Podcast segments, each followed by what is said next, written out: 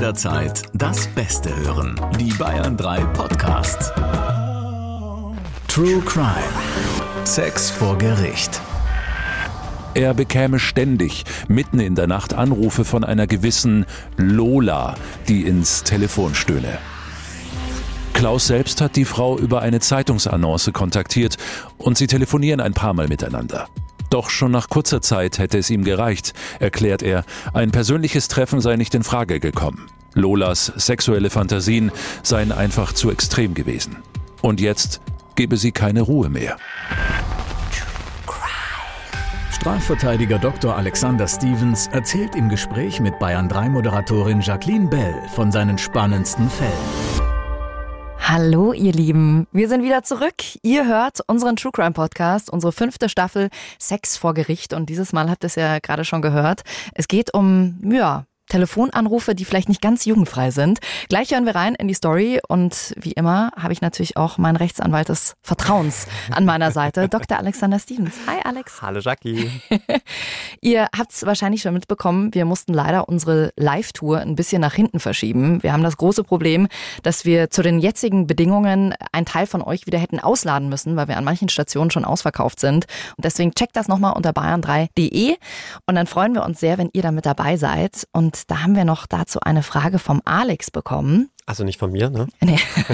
es gibt tatsächlich auch noch äh, andere Alexes auf dieser Welt. Werden da eigentlich auf der Tour dieselben Fälle behandelt, also wenn ihr von Stadt zu Stadt zieht, oder ist es immer ein anderer und man verpasst die Fälle dann?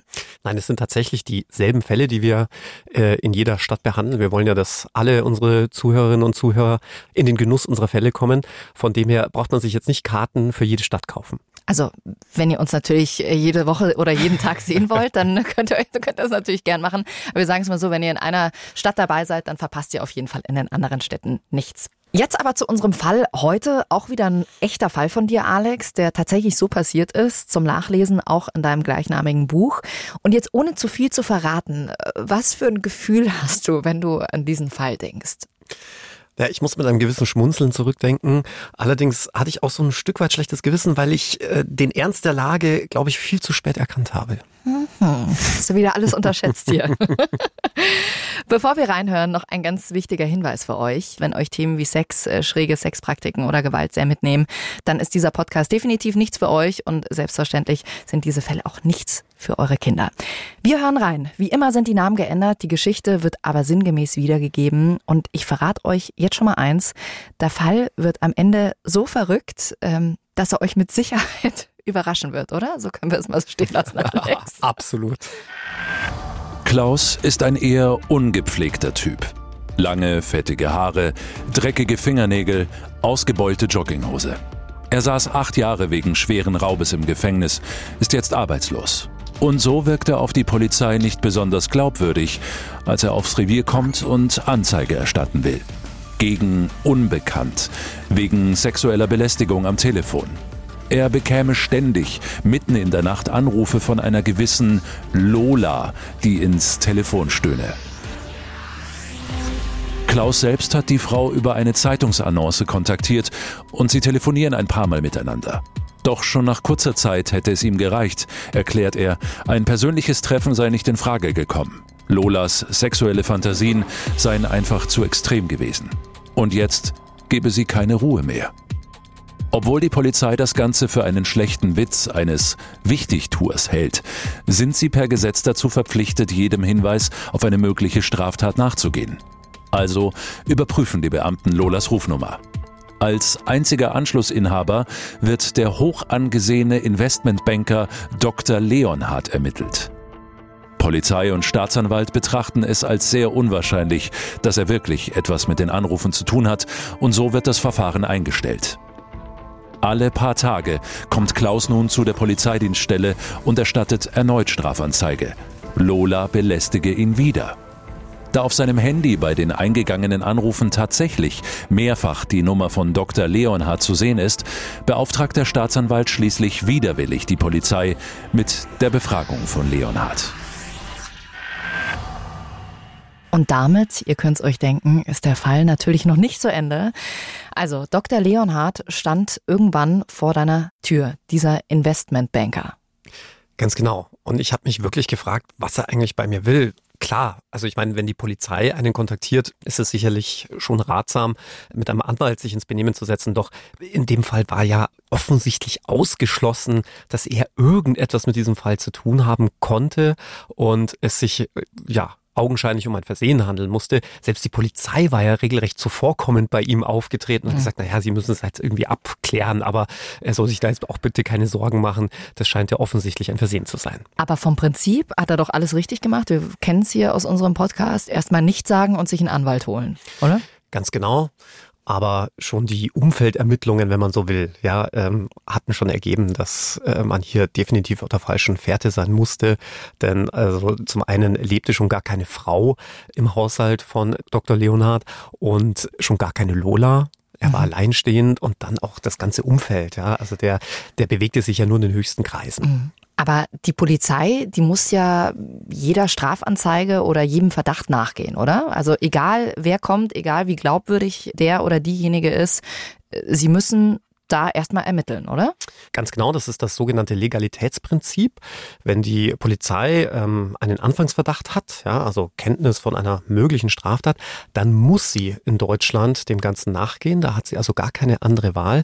Das dient vor allem dem Grundsatz der Gleichheit vor dem Gesetz. Ja, nicht, dass dann irgendeiner irgendwie besser davon käme oder auch mhm. nicht. Und da gibt es auch kein Ermessen. Also da muss die Polizei handeln. Das ist ja dann auch bei jeder kleinsten Feier, es beschwert sich eine Nachbarin oder Nachbar, äh, muss die Polizei auch gucken, oder? Auch wenn sie zum zweiten oder dritten Mal angerufen wird und sie sagen, boah, so laut ist es nicht? Ja, wobei das ist dann wieder Ordnungswidrigkeitenrecht beziehungsweise Polizeirecht. Da gelten dann nochmal andere Ermessensgrundsätze. Letzten Endes sprechen wir ja jetzt von Strafrecht und beim Strafrecht als, wenn man so will, das äh, härteste Schwert, das der Staat hat, nämlich am Ende steht ja immer eine Freiheitsstrafe, möglicherweise, mhm. äh, ist es so, dass man da natürlich vor allem die Gleichheit vor dem Gesetz hochhält und es da dem Gesetzgeber einfach wichtig ist, dass da nichts irgendwie unter den Tisch gekehrt wird, wenn es um Straftaten geht. Also ich kann Dr. Leonhardt schon verstehen. Also ich würde auch nervös werden, wenn mir jemand äh, das nachsagen würde. Ich würde auch bei dir vor der Kanzlei stehen. Ich würde vor allem als erstes sagen, da hat sich doch bestimmt jemand in mein Telefon gehackt. Das geht doch, oder? Klar, das geht. Und äh, das war auch mein erster Gedanke, übrigens auch der Gedanke der Polizei. Denn äh, gerade zu der Zeit, in der der Fall spielt, wo Festnetzanschlüsse noch gang und gäbe waren, hatten sehr viele diese Funktelefone. Und bei denen war das von der Standard... Erklär das mal für, für alle, die nicht mal mehr wissen, was ein Telefon Telefon ist. Also das waren, waren quasi Handys, die man aber nur in einem gewissen Umkreis um, um das Haus herum benutzen konnte. Also, Wie alt ist Alex? Das könnt ihr euch jetzt daraus erschließen. Oh mein Gott. Meine Mutter hatte ja noch ein Telefon mit Wählscheibe. Also ich hatte ja. meine äh, Großtante damals auch. Ich habe das immer geliebt, bei ihr da einfach diese, diesen Finger in diese Wählscheibe reinzuwuseln und dann die rumzuziehen. Dann mit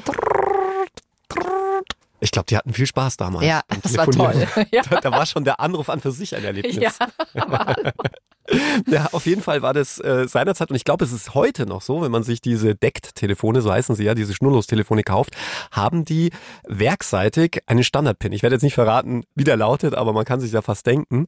Und damit war es auch für Außenstehende total leicht, sich in dieses Telefonnetz einzuhacken. Und viele Schüler vor allem haben sich dann Streiche, gerade bei älteren Leuten, erlaubt und sich dann in dieses Festnetz eingehackt und haben dann zum Beispiel Telefonate geführt oder auch angenommen. Ach krass, also dann konntest du einfach mit dem PIN 1, 2, 3, 4 oder 00000 konntest du dann einfach genau. äh, dich da reinhacken und das äh, kann auch blöd laufen, oder? Ja, wie in dem Fall vielleicht. Vielleicht, ja. Also die Polizei, die glaubt Klaus ja erstmal nicht so wirklich. Sagen wir mal, er macht eine Falschaussage. Gibt es da auch eine Strafe? Ja, also es gäbe zum Beispiel den Missbrauch von Notrufen. Wenn ich jetzt eine Notrufnummer wähle, wie die Polizei oder den Rettungsdienst und sage, boah, da ist jetzt was passiert, kommen Sie schnell, dann äh, wäre das auch schon mal eine Straftat. Das muss man sogar ja auch zahlen, oder? Wenn das dann raus, also sagen wir mal Polizei oder genau, Feuerwehr rückt genau. aus. Aber gleichzeitig ist es auch nochmal eine Straftat, die sogar mit einer Freiheitsstrafe von bis zu einem Jahr geahndet werden kann. Und äh, dann gibt's natürlich den Klassiker, die falsche Verdächtigung, die sogar mit bis zu fünf Jahren Freiheitsstrafe geahndet werden kann. Also wenn ich zur mhm. Polizei gehe oder eine andere Behörde, die für Anzeigen zuständig ist und da jemanden hinhänge, wieder besseres Wissens, dann äh, mache ich mich strafbar. Naja, ist ja auch gut, sonst könnte ja jeder ständig bei der Polizei antanzen und irgendwas über irgendwen erzählen. Was ich mich ja auch noch gefragt habe, jetzt sagen wir mal, das stimmt, was Klaus da erzählt hat. Gehen wir mal von dem Fall aus, dann wäre ja das Erste, was ich machen würde, erstmal die Nummer blockieren und dann hast du keine Probleme mehr. Ja, würde ich wahrscheinlich auch so machen. Aber entweder war Klaus extrem neugierig oder auch ein bisschen querulatorisch veranlagt. Man weiß es nicht. Ja. Also schauen wir uns nochmal den Fall an. Auf der einen Seite der total seriöse Investmentbanker Dr. Leonhardt und auf der anderen Seite der, ja, ein bisschen ungepflegt wirkende Klaus mit krimineller Vorgeschichte. Wir hören mal rein, wie die Geschichte weitergeht. Auch das zweite Verfahren wegen sexueller Belästigung wird eingestellt, aber Klaus will nicht aufgeben und verbringt nun fast Tag und Nacht in seinem Auto vor der Polizeiwache. Er will bereit sein, sobald Lola wieder anruft. Ein ganzer Monat vergeht, bis sein Handy klingelt und Lola dran ist. Klaus stürmt in die Wache und zusammen mit den Polizisten hören sie, wie eine Frauenstimme völlig obszöne Ausdrücke von sich gibt und heftig und laut stöhnt. Lola gibt es also wirklich. Sie habe ihren bösen, schmutzigen Jungen bereits vermisst, meint sie. Lola bleibt in der Leitung und kommt noch mehr in Fahrt. Da die Nummer aber dieses Mal unterdrückt ist und der Polizist ausschließen möchte, dass Dr. Leonhardt etwas damit zu tun hat, wählt er dessen Nummer. Besetzt. Klaus sieht dies als Beweis an, dass der Anrufer Dr. Leonhardt sein muss und nervt die nach wie vor von Leonhardts Unschuld überzeugten Beamten derart, dass diese sich auf den Weg zu seiner Wohnung machen. Es brennt Licht. Er muss also zu Hause sein. Doch niemand öffnet. Das Türklingeln aber ist eindeutig auch im Telefonat von Klaus mit Lola zu hören, das nach wie vor läuft. Die Polizisten beschließen, die Tür gewaltsam zu öffnen. Was sie dann sehen, übertrifft all ihre Vorstellungen. Investmentbanker Dr. Leonhardt im Damenkleid und engem Korsett. Mit halterlosen Netzstrümpfen, Make-up, aufgeklebten Wimpern und einer blonden Langhaarperücke, kniend in einem selbstgebauten Hundekäfig. Aus dem nackten Po ragt eine Art Pferdeschweif. Lola, alias Dr. Leonhardt, begrüßt sie mit der wohlbekannten Frauenstimme. Also bei dem Pferdeschwanz würde ich jetzt äh, kurz wetten, äh, haben sich die meisten von euch mal kurz äh, am Kaffee verschluckt, oder? Boah. Also muss man sich mal vorstellen. Du gehst da als Polizist rein und siehst sowas in dem Moment. Das ist wieder so ein typischer Fall von, das gibt's doch nicht, oder? Also es gibt nichts, was es nicht gibt. Jetzt war wenigstens klar, warum Dr. Leonhard einen Anwalt gebraucht hat. ja. Ja, was hast du damals gedacht? Also, also ich meine, du hast ihn ja als erstes äh, stand er vor deiner Kanzlei, äh, wahrscheinlich aufgegelte Haare, schön geschniegelt und äh, dann hörst du sowas plötzlich. Was hast du dir in dem Moment gedacht? Also es ist ja ganz, ganz oft bei mir auch so, dass ich immer sage, ja, es gibt nichts, das es nicht gibt. Und ähm, von dem her braucht es schon viel, um mich dann wirklich aus der Fassung zu bringen. Aber was mich dann tatsächlich aus der Fassung brachte, das, ähm, was mich tatsächlich aus der Fassung brachte, war, dass ich mich nicht so ganz vorstellen konnte, dass man die Stimme so gut als Mann verstellen konnte, vor allem er hatte ja auch eine sehr sonore Stimme, der Dr. Mhm. Leonhard, ähm, dass es sich wirklich wie eine Frau anhört. Und er ließ es sich aber auch nicht nehmen, mir dann in der Kanzlei live vorzuführen, wie sich Lola anhörte. Das war, glaube ich, so der Moment, wo ich mir dachte, wow. Kannst du es nachmachen, alles? Hör auf jetzt. also, das ist ja abgefahren. Das ist wieder so eine Geschichte, die so eine Wendung nimmt, wo du sagst, also damit hättest du niemals gerechnet. Und das ist immer unser blödes Schubladendenken, weißt du, dass du sagst, ja, okay, also nur weil der Typ einen Anzug anhat, ja, und der andere vielleicht ein bisschen verlottert aussieht und eine Vorgeschichte hat, steckst du die beiden gleich in eine Schublade rein. Und das ist ja ganz oft auch so, wenn du irgendwelche Dokumentationen siehst von Dominas, dass sie meistens sagen, das sind die, die ganz oben praktisch sind, die Manager, die dann sowas irgendwie brauchen. Ne?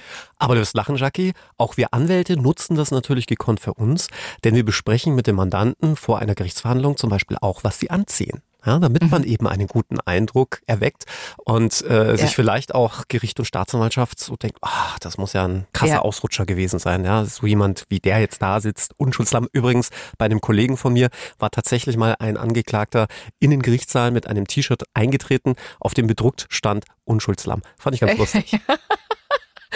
Aber ihr wart noch nie shoppen mit irgendwelchen Mandanten, oder? Nein, so weit geht's doch nicht. Okay. Auch keinen Anzug ausgeliehen von dir oder so. Er bringt die Leute nicht auf Gedanken, Jackie. Ja. Aber nochmal ganz kurz, Dr. Leonhardt hat nichts davor zu dir gesagt. Also nein, aber nein. das ist ja auch das klassische Beispiel, das ich auch immer wieder in unseren vorangegangenen Podcasts auch immer wieder gezeigt habe.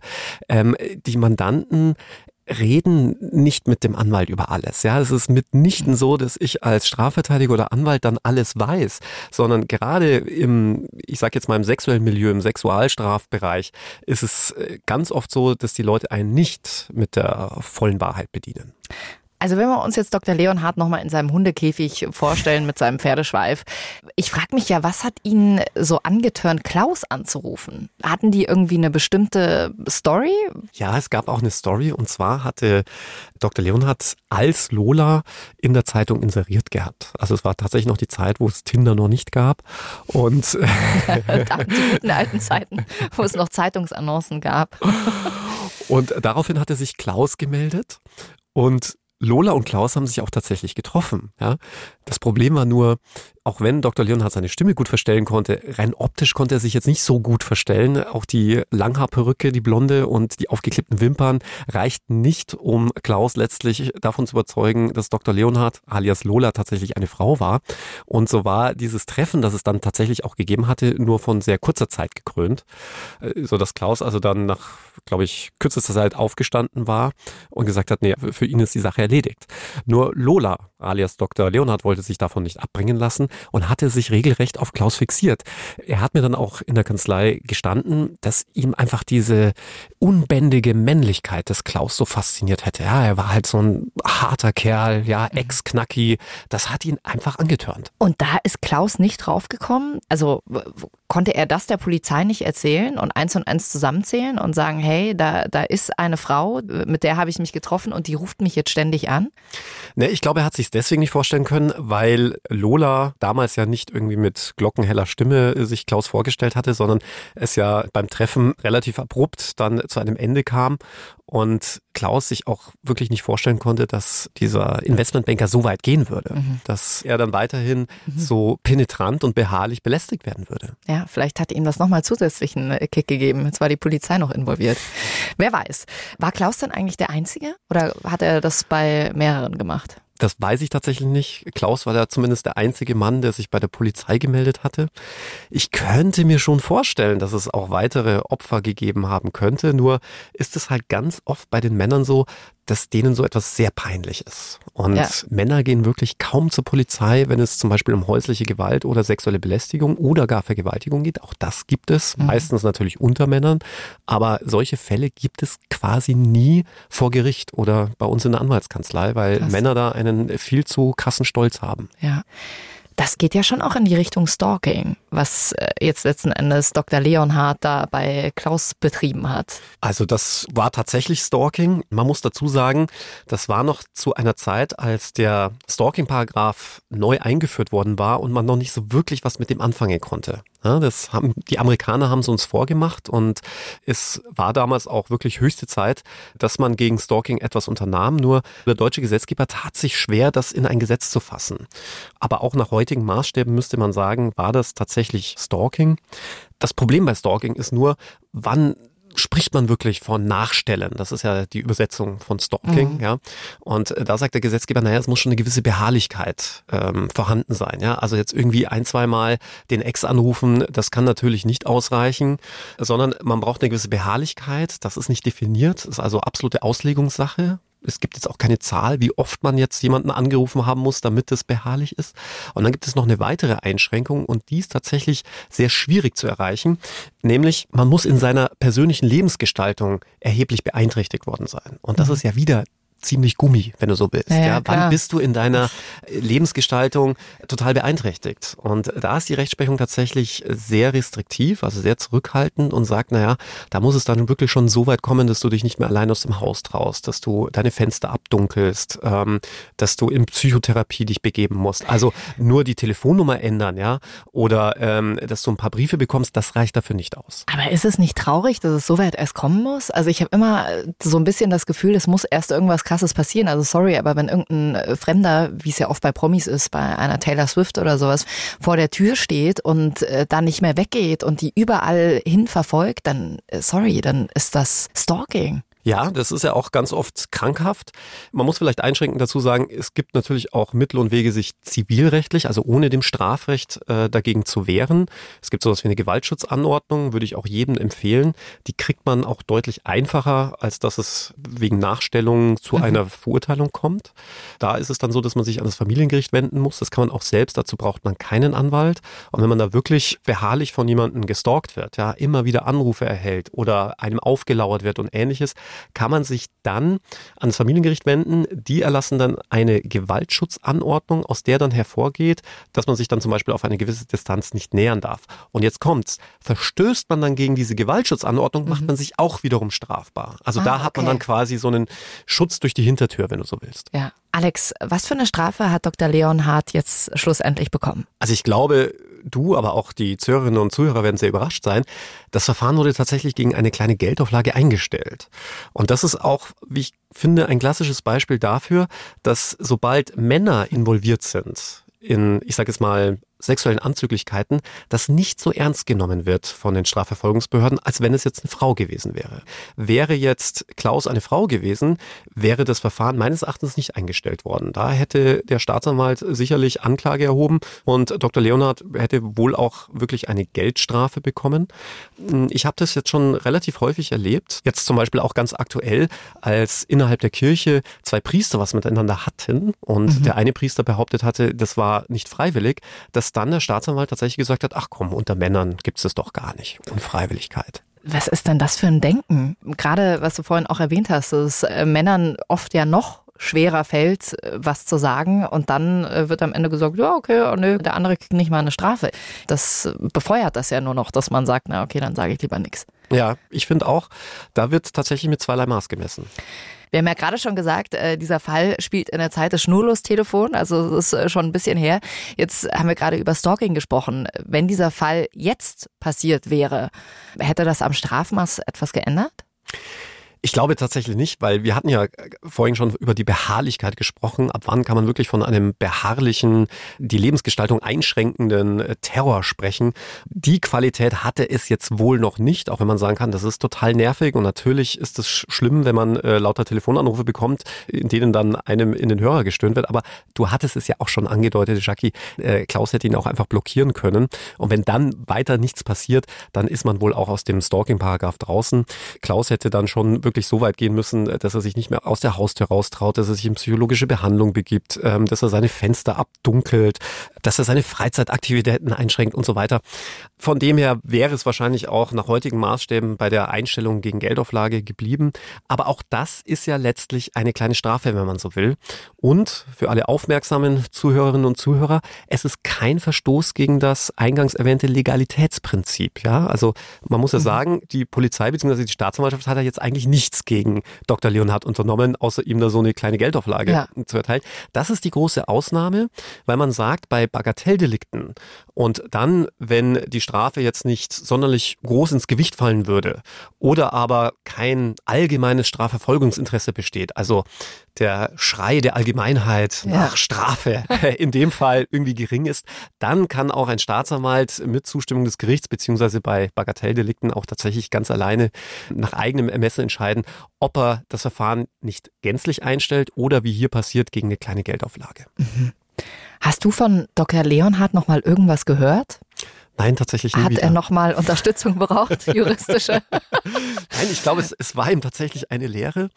Ich weiß nicht, Klopf auf Holz. Ja. Für Dr. Leonhardt würde ich jetzt auf Holz klopfen. Oder vielleicht für alle Klauses dieser Welt. Wer weiß, wie viele er da noch hat, die sich vielleicht nicht trauen, irgendwas zu sagen. Aber Dr. Leonhard stand nur auf Knackis, habe ich den Eindruck. Ach so, ja dann. ja, dann sind wir sozusagen schon am Ende unseres heutigen Falls. Und mit diesem wunderschönen Bild eines Investmentbankers in einem Hundekäfig äh, schicken wir euch ins Wochenende. Wieder ein Fall, der irgendwie eine krasse Wendung genommen hat. Wenn euch diese Folge gefallen hat, dann teilt sie gerne mit euren Freunden. Lasst uns gerne eine 5-Sterne-Bewertung da. Empfehlt uns weiter, abonniert uns und ja, schickt uns auch gerne Fragen durch, wenn ihr welche habt, auf dem Bayern 3 Instagram-Kanal. Und ich freue mich schon wieder sehr auf nächste Woche. Und dieses Mal hast du einen Fall für uns mitgebracht, den gibt es tatsächlich äh, noch nirgends zu lesen. Also viele Fälle, die wir hier auch bequatschen, die stehen teilweise schon in Büchern drin, aber der Fall nächste Woche, den haben wir hier ganz exklusiv bei uns. Nächste Woche geht es um einen Fall, also es gibt wirklich unzählige Fälle, die man über die Zeit vergisst. Aber mhm. Dieser Fall gehört zu den Fällen, die einem oder zumindest mich nicht mehr losgelassen haben und wirklich über die Jahre lang auch über den Fall hinaus begleiten. Und hier begann alles mit einer ausgelassenen Schaumparty und endete wirklich in einem Desaster.